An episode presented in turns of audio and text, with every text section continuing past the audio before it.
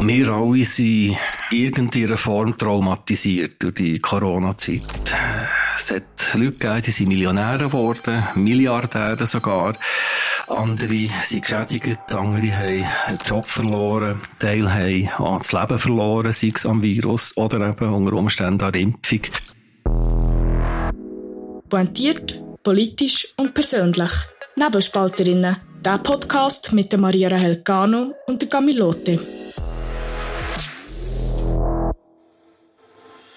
Nebelspalterinnen wird präsentiert von Andrea Fair. Die feinen Eisensticks zur Verringerung von Müdigkeit. Erhältlich in den Apotheken, Drogerien oder online unter andreafair.ch. In dieser Folge schauen wir auf eine Zeit zurück, die von Angst, Polarisierung und Ungewissheit geprägt war. Eine Zeit, wo viele lieber würden vergessen, viele aber nicht können vergessen. Es ist die vor Corona-Pandemie. Bis heute bleibt nicht nur der Umgang mit dem Virus ein umstrittenes Thema, sondern auch die Aufarbeitung dieser Zeit.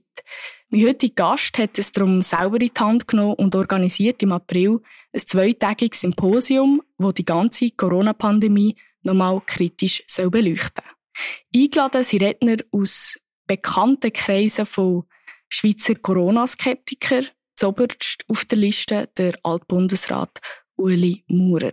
Der Dr. Daniel Beutler ist Hausarzt zu Thun und Altgrossrat vom Kanton Bern. Mit ihm werde ich heute über sein Vorhaben, die Herausforderungen und seine Motivation reden, sei es als Hausarzt oder Privatperson. Daniel, herzlich willkommen bei uns im Podcast. Merci, wie gerne kommen. Merci für die Einladung. Du bist ja direkt von den Bergen hier ins Studio zu Bern und du hast mir vorher gesagt, Maria, sag mir eigentlich mal, was ist ein Corona-Skeptiker?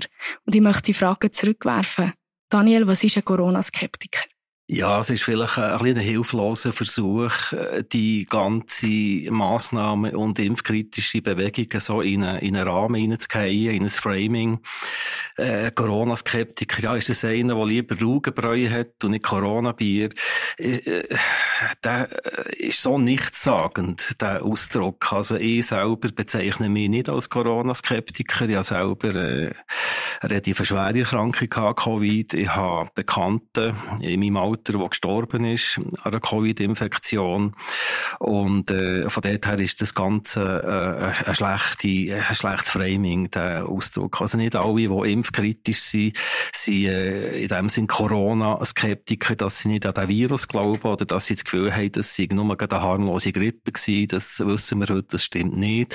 Es ist aber auch nicht der Killer-Virus gewesen, wo, wir, äh, wo da ist propagiert worden. Also es ist, es ist vielschichtig. Also ein Framing, du sprichst das an, weil auch Medien über das Symposium berichtet haben, nicht nur positiv, aber eben, wie ich vorher gesagt habe, du bist aus der Ferien jetzt zurückgekommen und gehst nachher auch wieder, hast jetzt ein bisschen abschalten in dieser Zeit. Das kann ich nicht. Also die schlimmste Strafe für mich wäre, wenn du mich würdest eine Woche an einen Strand verbannen und ich müsste dort irgendein langweiliges Buch lesen.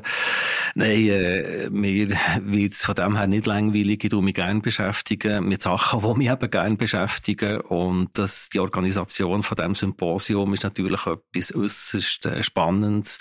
Schon von den Referenten her, von der ganzen Planung her. Es ist auch nicht gerade ganz einfach, die Schäfchen da zusammenzuhalten. Aber aber äh, äh, sagen wir, der Skitag auf dem Gletscher gestern und der Tag vorher auf dem Eckli oben, das lenkt mir völlig für eine Erholung. Du bist 120 Prozent, hast du mir gesagt, als Hausarzt tätig. Wie kommst du dazu, jetzt noch nebenbei ein Symposium zu organisieren und was war deine Motivation dafür? Gewesen? Schau, wir alle sind irgendeiner Form traumatisiert durch die Corona-Zeit. Es hat Leute gegeben, die sind Millionäre geworden, Milliardäre sogar. Andere sind geschädigt, andere haben einen Job verloren, Teil haben auch das Leben verloren, sei es am Virus oder eben unter Umständen an Impfung.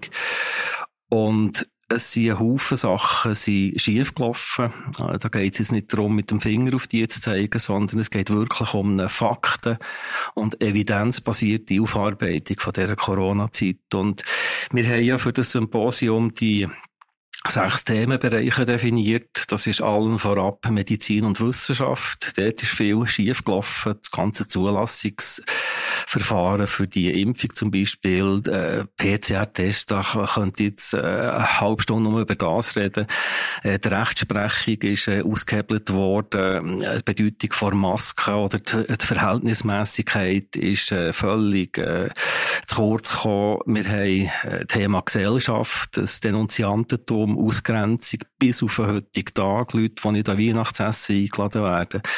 Wir haben eine Politik, wir haben einen Bundesrat, der Unwahrheiten verbreitet hat. Wir haben ein Parlament, das sich einfach zurückgezogen hat.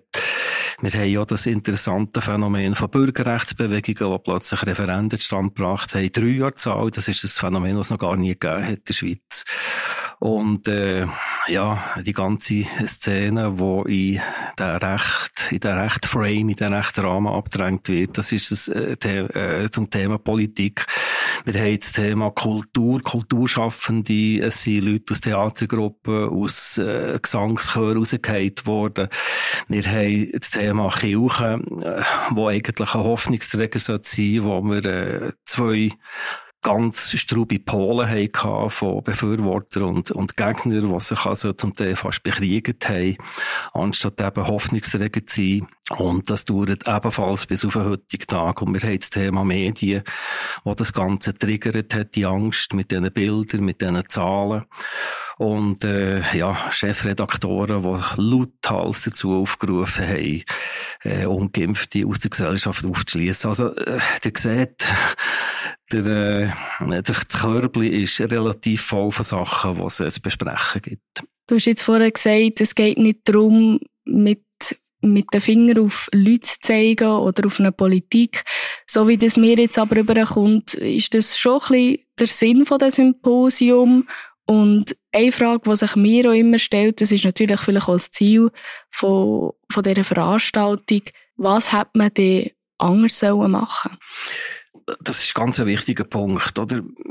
Zum Beispiel bei mir in der Praxis, wir geben uns allergrößte Mühe, eine Fehlerkultur zu haben, nicht eine Schuldkultur. Also, wenn ein Fehler passiert, irgendein falscher Laborwert, der zu falschen Entscheidungen kann führen kann, der sogar im schlimmsten Fall ein Menschenleben kann gefährden Wenn so Fehler passieren, dann sagen wir nicht, welcher Trottel hat jetzt das angestellt, was ist da genau passiert, heimatlang, sondern wie ist der Fehler passiert, was können wir machen, dass es eben nicht mehr passiert.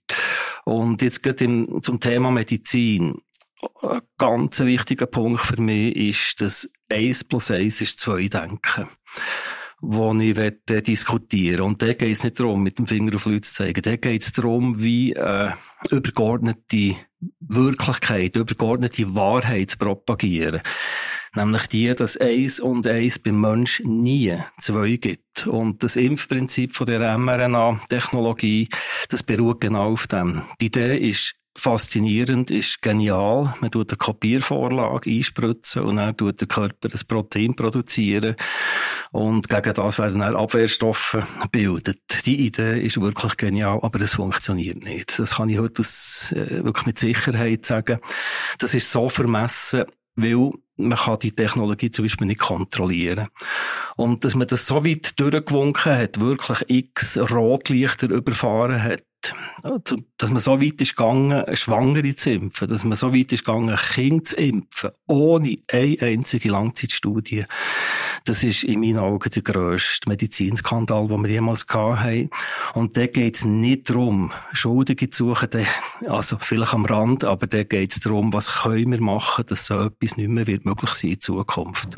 Also ich höre jetzt da viel Impfkritik raus und wir haben ja auch trotzdem, ich habe ja auch viel geschrieben über die Corona-Zeit und übrigens auch über die Zulassung und dass der das, also ein schnelleres Verfahren ist gemacht worden, das weiß man heute auch, dass das eine Ausnahmesituation war.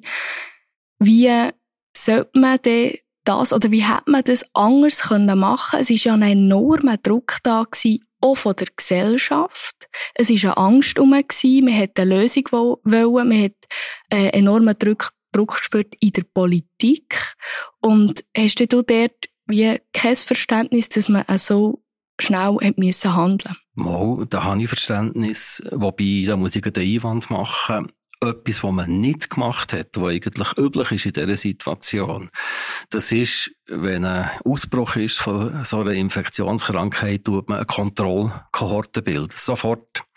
Und schaut, wo sind die Vulnerablen, welche müssen wir besonders schützen, welche sind eher weniger gefährdet und nicht Hals über Kopf irgendwelche Massnahmen ergreifen, nur weil es das Ausland auch so macht. Und ein weiterer Punkt ist, dass man natürlich äh, bestehende medizinische Schemen für äh, Behandlungen, alternative Behandlungen, sei das mit Vitamin D, sei das Ivermectin, Hydroxychloroquin, all diese Sachen, das hat man wirklich bewusst aus heutiger Sicht bewusst unterdrückt. Das gibt es Dutzende Studien, die belegen, dass das, äh, dass das hilft, dass man das gemacht hat. Das hat die ganze Situation verschärft, dass man einzig und allein auf den Gamechanger Impfung gesetzt hat und das in eine Pandemie rein. Und schon das ist wieder das Prinzip, wo man eigentlich äh, verletzt hat. Das, das gibt keine Daten, keine absolut keine Studien, die sagen, dass eine Impfkampagne in eine Pandemiesituation ihnen irgendetwas bringt. Nein, im Gegenteil. Es gibt äh, Hinweise darauf, dass sogar die Situation kann verschlimmern kann. Und das ist zum Teil vielleicht sogar eingetroffen. Was hätte ich besser gemacht? Also, ja, das mit der Kontrollkohorte, das mit Alternativbehandlungen. Ja, rückblickend, die ersten paar Wochen waren stressig gewesen, da hat man Fehler gemacht, aber irgendwann hat man so zur Tagesordnung zurückkommen und das ist eigentlich bis heute nicht geschehen. Daniel, ich bin selber keine Medizinerin. Ich kann das in diesem Sinn natürlich nicht beurteilen. Es hat aber viele Stimmen gegeben, die gesagt haben, die Impfung nützt. Aber ich möchte jetzt ein bisschen wegkommen von der Impfung und konkret, was das jetzt gewirkt hat oder nicht, sondern noch einmal auf das Symposium, wo du organisierst. Und wenn man die Rednerliste anschaut, ist das doch mehr ein Anlass unter Gleichgesinnten. Und wenn dein Ziel ist, einen Diskurs zu fördern oder eine Aufarbeitung, warum hat man denn die Stimmen nicht eingeladen, die eben sagen, die Impfung hat in dieser, in dieser Perspektive zum Beispiel auch, was äh, den ganzen Verlauf von der Krankheit angeht, etwas genützt. Warum hat man diese Leute nicht eingeladen? Ich habe natürlich schon x Anläufe genommen, also jetzt im kleineren Rahmen im ärztlichen Bezirksverein Thun drei Anläufe genommen, mit diesen Leuten an den Tisch zu hocken. Es ist mir dreimal verweigert worden. Und die Idee vom Symposium ist natürlich nicht der, äh, der Diskurs unter eben nicht gleichgesinnt. Es geht effektiv darum, aus der Impf- und Massnahmenkritischen Bewegung oder aus den äh, Ideen oder aus der Erkenntnis heraus zu sammeln, was haben wir wirklich an Fakten. Es heisst da äh, Corona, Fakes und Fakten, das ist der Titel vom Symposium. Was haben wir an Fakten? Wir wollen das alles zusammen, Krauen, Berndeutsch gesagt. Und in einem nächsten Schritt, ich habe das auch einem Bund äh, Journalist gegenüber gesagt, in einem nächsten Schritt wäre absolut geplant oder eigentlich sinnvoll, mal ein, ein Hoffnungssymposium zu machen mit, äh, mit der Gegenseite, ja, Führungszeichen. Aber bis jetzt ist das äh, mehrheitlich verweigert worden. Es haben andere Ärztegruppen, andere Interessengruppen, äh, andere Bürgerrechtsbewegungen haben den Diskurs, die Diskussion gesucht und sind noch und noch einfach abgewimmelt worden. Das ist ganz, ganz selten ist es zu Podien gekommen, wo beide Seiten sind vertreten waren und die haben eigentlich in der Regel nicht zielführend geendet. Du hast vorher den Bund angesprochen und den Artikel, der am 14. Februar ist rausgekommen und dort war der Titel Corona-Pandemie, Massnahmenkritiker planen Anlass in Bern mit Uli Maurer. Und unten dran ist gestanden, beim geplanten zweitägigen Symposium stehen impfkritische Ärzte, abtrünnige Grüne und christliche Abtreibungsgegner auf der Bühne. Das klingt jetzt nicht nach etwas, wo jeder gerne möchte herkommen. Das ist auch nicht äh, meine Absicht gewesen, der Artikel. Ich habe auch nicht äh, angestrengt. Äh, der Bund ist auf mich zugekommen, hat wissen, was da, was da abgeht, was die Idee dahinter ist. Und ich habe die gleiche Erklärung abgegeben, die jetzt äh, dir hier. Und äh, ja, wir wissen, dass der Journalist macht nicht daraus, was er will. Ich empfinde es äh, als relativ krasses Framing, dass man eben wirklich in den, in den Sumpf gedrängt wird. Und das wäre eigentlich ausgerechnet ein Ziel von dem Symposium, dass wir endlich aus dieser Schwurbler-Ecke rauskommen. Dass wir wirklich eben Fakten, evidenzbasiert, dann können, können die, die Daten sammeln, mit diesen Daten auch an die Öffentlichkeit gehen. Äh, primär sicher auch über die sozialen Medien werden wir die Videos aufarbeiten, wir werden die Referate aufarbeiten, in welcher Form, es wird irgendeine Dokumentation geben, denke ich, und das ist dann wie ein Grundlagenpapier von der Impf- und Massnahmenkritischen Seite, wo die gesellschafts- und allgemeintauglich sein. Hast du jetzt das Gefühl, dass das möglich ist, eigentlich nach der Pandemie, wo die Wogen nicht mehr so hoch sind, vielleicht Emotionen auch nicht mehr so stark wie in der Pandemie, dass man jetzt miteinander reden kann, weil so wie du es vorher angetönt hast, ist das ja immer noch nicht möglich. Ich hoffe, ich hoffe, dass es zu Gesprächen kommt. Ich erlebe es äh, sehr selten. Ich vielleicht ein emotionales Beispiel ich, ich bringen. Ich habe einen Freund, der in Opfermedizin tätig ist.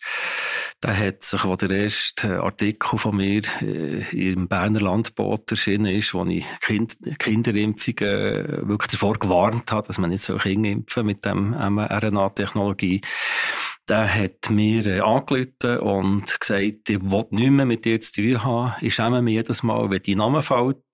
Die Leute wissen, dass wir befreundet sind und äh, ich muss mich jedes Mal wehren. Und dann ist der Kontakt eigentlich für gut zwei Jahre ist der, ja, nicht ganz abgebrochen gewesen, aber doch sehr abgekühlt. Und vor ein paar Wochen hat mir der angerufen und gesagt, Daniel, ich glaube, du hast recht, es tut mir leid. Mhm. Wir haben so viel Notfälle, Herznotfälle bei jungen Leuten, wir haben so viel ungeklärte Hirnschläge, wir haben äh, akute Herztodesfälle bei Leuten, die keine, keinerlei Herz, äh, Kreislaufrisikofaktoren haben. Wir können es fast nicht mehr bewältigen. Und jetzt kommen auch Regaärzte sagen, hey, lang, was ist da los? Da, da ist doch etwas äh, nicht, nicht normal. Und das wird auch ein Thema sein am Symposium. Wir haben den Professor Konstantin Beck, der die Zahlen genau angeschaut hat, also der eins zu eins kann beweisen, dass es die Übersterblichkeit vor allem auch der jungen Gibt. Und das hat der Freund enorm viel gekostet, auf mich zuzukommen und mir quasi zu sagen, du, lass es, es tut mir leid, ich glaube, du kannst recht haben mit deiner Haltung. Und das ist immer noch eine Ausnahme. Was ist denn deine Haltung? Ja, meine Haltung ist, äh, ich selber bin wenig betroffen gewesen äh, von dieser ganzen Sache. Ich bin attackiert worden, vor allem von Ärzten in frühen Phasen. Äh, lustigerweise seit eineinhalb Jahren überhaupt nicht mehr. Die sind hoch anständig zu mir. Ich weiß nicht, was los ist. Ich habe selten mit jemandem geredet und sie, sie behandeln mich sehr, sehr anständig.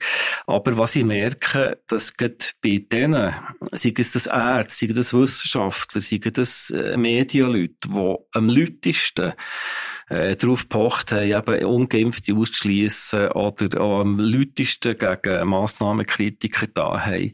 Oder Ärzte, die ihre Patienten wirklich drängt, bedrängt und beschimpft haben, dass sie sich impfen lassen, die haben jetzt wirklich Angst vor einem Gesichtsverlust. Und das finde ich, das, äh, das ist einer von den Faktoren, der wahrscheinlich am meisten spielt, dass wir Mühe haben, das aufzuarbeiten. Mhm. Also wir haben Mühe, das aufzuarbeiten, vielleicht auch zu verarbeiten, eben als Privatperson. Und das, was ich jetzt vielleicht in persönlicher Perspektive in dieser Zeit erfahren habe, ich bin ja in dieser Zeit äh, in Journalismus gekommen und habe mein Praktikum im Bundeshaus gemacht. Und das, was ich erfahren habe, ist, dass in dieser Zeit, dass egal in welche Richtung dass man sich geäussert hat, es hätte nur eine Meldung können sein, es hätte aber Analyse können sein, dass man, dass ihm sehr viel, nicht nur Kritik, sondern Hass ist entgegengekommen. Und dass das natürlich auch die Hemmschwelle enorm hoch gesetzt hat, überhaupt sich dazu Stellung zu beziehen. Und das, was du jetzt ansprichst, eben von der einen Seite, dass man sagt, eben die Leute, die also sich als Impfgegner geäussert haben oder die Massnahmen kritisiert haben, dass die auf der einen Seite viel Hass erfahren haben. Aber auf der anderen Seite habe ich auch viel erlebt, dass Leute, die gesagt haben, hey, seid solidarisch und lasst euch impfen oder dazu aufgerufen haben, sehr viel Hass erlebt haben. Und das ist ja wie jetzt auf beiden Seiten. Wie tust du dich von diesen Leuten abgrenzen, wo wie wirklich, wie du sagst, nicht mehr faktenbasiert sind, sondern es wirklich, sei es aus Angst oder aus Wut, aus handeln und Leute angreifen? Ja, dadurch, dass die Massnahme und impfkritische Bewegung äh, so an Rand rausgedrängt ist, eben geframed ist worden, so äh, quasi eine kleine Aussenherde gebildet hat, das hat natürlich verschiedenste Leute angezogen. Und äh, so wie man in Statistik bei Gaußschen Glockenkurven links und rechts ein bisschen abholt, weil es einfach keinen Sinn macht, die in die Statistik mit einzubeziehen, müssen wir jetzt gerade auch für das Symposium relativ hart uns abgrenzen von, von gewissen äh, extremistischen Stimmen. Und das hat ja ein bisschen äh, Staub aufgewirbelt, die Idee, aber da stehe ich voll dahinter wir können äh, nicht, alles, was nicht Fakten und Evidenz basiert ist, alles, was auf äh, Selbstdarstellung, auf äh, Profilierung, auf äh, politisches äh, Weiterkommen geht, auch wenn gute Ideen dahinter sind, das können wir an diesem Symposium nicht brauchen. Es soll wirklich Fakten und Evidenz basiert äh, diskutiert und, und Daten gesammelt werden. Wir haben keinen Platz für Extrempositionen. Du redest hier vom Rimoldi, wo du ausgeladen hast in diesem Symposium. Und es hat ich, sage mal, trotzdem der Corona-Skeptiker-Bubble, hat es ja enorm für Aufruhr gesorgt. Könntest du mal ein bisschen beschreiben, vielleicht wie das abgelaufen ist und was du für Erfahrungen jetzt in dieser Zeit, wo du das Symposium organisiert hast, gemacht hast? Es war insofern äh, schwierig für mich, weil ich mich von Anfang an klar dafür eingesetzt habe, dass die Massvollbewegung an das Symposium gehört. Die haben viel erreicht. Sie haben maßgeblich dazu beigetragen, dass die Referenden zustande kommen. Sie haben Spuren hinterlassen. Es ist, wie ich schon erwähnt habe, ein politisches Phänomen in dieser Schweiz. Da haben sie dazu beigetragen. Das ist eine farbige Bewegung, das ist eine virulente Bewegung. Das darf sein. Aber ich habe dann, äh, so viele kritische Stimmen müssen mir anlassen, die haben gesagt, ja, also wenn der kommt, dann komme ich nicht und äh, wenn der nicht kommt, dann komme ich auch nicht und wenn der kommt, dann, dann komme ich. Äh, es für mich ein bisschen schwierig war, da die Spreu vom Weizen zu trennen und ich habe dann äh, gefunden, mal, ich habe da eine gute Idee, ich tue anstatt der Rimoldi als Präsident von dieser Massvollbewegung möchte der äh, andere Vorstandsmitglied, Markus Zollinger, einladen, der Rechtsanwalt. Ich habe ihn noch eine Impfopfer äh, Veranstaltung gelernt kennen und äh, das Gefühl gehabt, das sei eine ganz gute Idee. Und der Herr Imoldi hat das als Ausladung äh, missinterpretiert. Also das äh, kann ich schwarz auf weiß beweisen. Das ist dann keine Ausladung gewesen, sondern ich habe ihm nahegelegt, los, schick doch der Markus. Äh, dann haben wir äh, einen Haufen äh, Lärm haben wir, äh, beseitigt. Und das ist nicht möglich gewesen. Im Gegenteil, es ist eine unglaubliche Social Media Kampagne gestartet worden, wo äußerst unschön war, wo auf Intrigen und Erpressung ist rausgelaufen, so dass ich müssen sagen, jeder, jeder, der sich dort beteiligt hat, habe ich müssen ausladen. Das geht nicht. Das sind Misstöne, die man nicht dulden können, die ähm, äh, der Kultur, dem Sinn und Zweck von dem Symposium diametral widersprechen. Also es tönt ein bisschen so, als würde sich eigentlich die Leute, die sich für die gleiche Sache einsetzen, gegenseitig zerfleischen. Höre ich das richtig raus? Nein, wir lassen das nicht zu. Wir lassen das Zerfleischen nicht zu. Das hat keinen Platz im Symposium. Es ist so. Das hat in jeder äh, Bewegung. Also es hat auch kaum je eine politische Bewegung gegeben. Äh, da können wir in der ganzen Welt, in ganz Europa mal schauen. Äh, das ist, das ist eine natürliche Erscheinung. Und dort muss man einfach, meines Erachtens, den Mut haben, wirklich links und rechts das Messer anzusetzen und zu sagen, dass, äh, dir hat keinen Platz da. Und das haben wir gemacht und ich, ich bin froh, dass ich den Schritt gemacht Das Messer ansetzen und du hast schon ganz am Anfang gesagt, eben, du siehst die, du findest den Begriff Corona-Skeptiker oder Kritiker findest du schwierig. Und es hat einen Artikel gegeben im 21, wo der Titel war, er versucht den Balanceakt. Und dabei ist es um die gegangen und dort ist gestanden, kritischer Hausarzt in Thun, Daniel Beutler, ist die Corona-Impfung nicht ganz geheuer, doch von radikalen Skeptikern distanziert er sich. Gibt es die Mittelposition, die er vertreten möchte, überhaupt? Und jetzt würde ich gerne dir die Frage stellen. Also erstens ist ja jetzt der Eindruck in den Medien und auch von Freunden von dir, dazumals, dass du eben so ein Corona- oder Impfskeptiker bist. Und ist dir jetzt der Balanceakt wie gelungen oder nicht? Ja, Balanceakt. Äh, oder bei dieser Impfung, ich sage es immer wieder in Diskussionen, nein, äh, sorry Leute, es geht hier nicht um Ansichten. Es geht nicht um meine Ansicht über die Impfung und deine Ansicht über die Impfung. Es geht primär um, um, um die Fakten. Und mit dem Begriff Impfskeptiker äh, wird man mir nicht gerecht, weil ich bin äh, Landarzt gsi, Schularzt und ich habe immer ellenlange Diskussionen geführt dort mit äh, Impfgegnern, so ein bisschen aus dem rot-grünen äh, ökologischen Lager und äh, habe mich sehr eingesetzt, da, wenn, wenn ich Leute beraten die Reisen machen, dass sie wirklich all die Impfungen machen. Ich selber habe alle empfohlenen Schutzimpfungen gehabt. Meine Kinder übrigens auch. Und das ist natürlich bei der Corona-Impfung ganz etwas, etwas anderes. Das hat wirklich, das wissen wir heute, mit der Impfung im eigentlichen Sinn nichts zu tun. Darum, ein Balanceakt, ja, ein Balanceakt zwischen Fakes und Fakten ist noch schwierig. Also, irgendwo muss man den Mut haben, Sachen beim Namen zu nennen.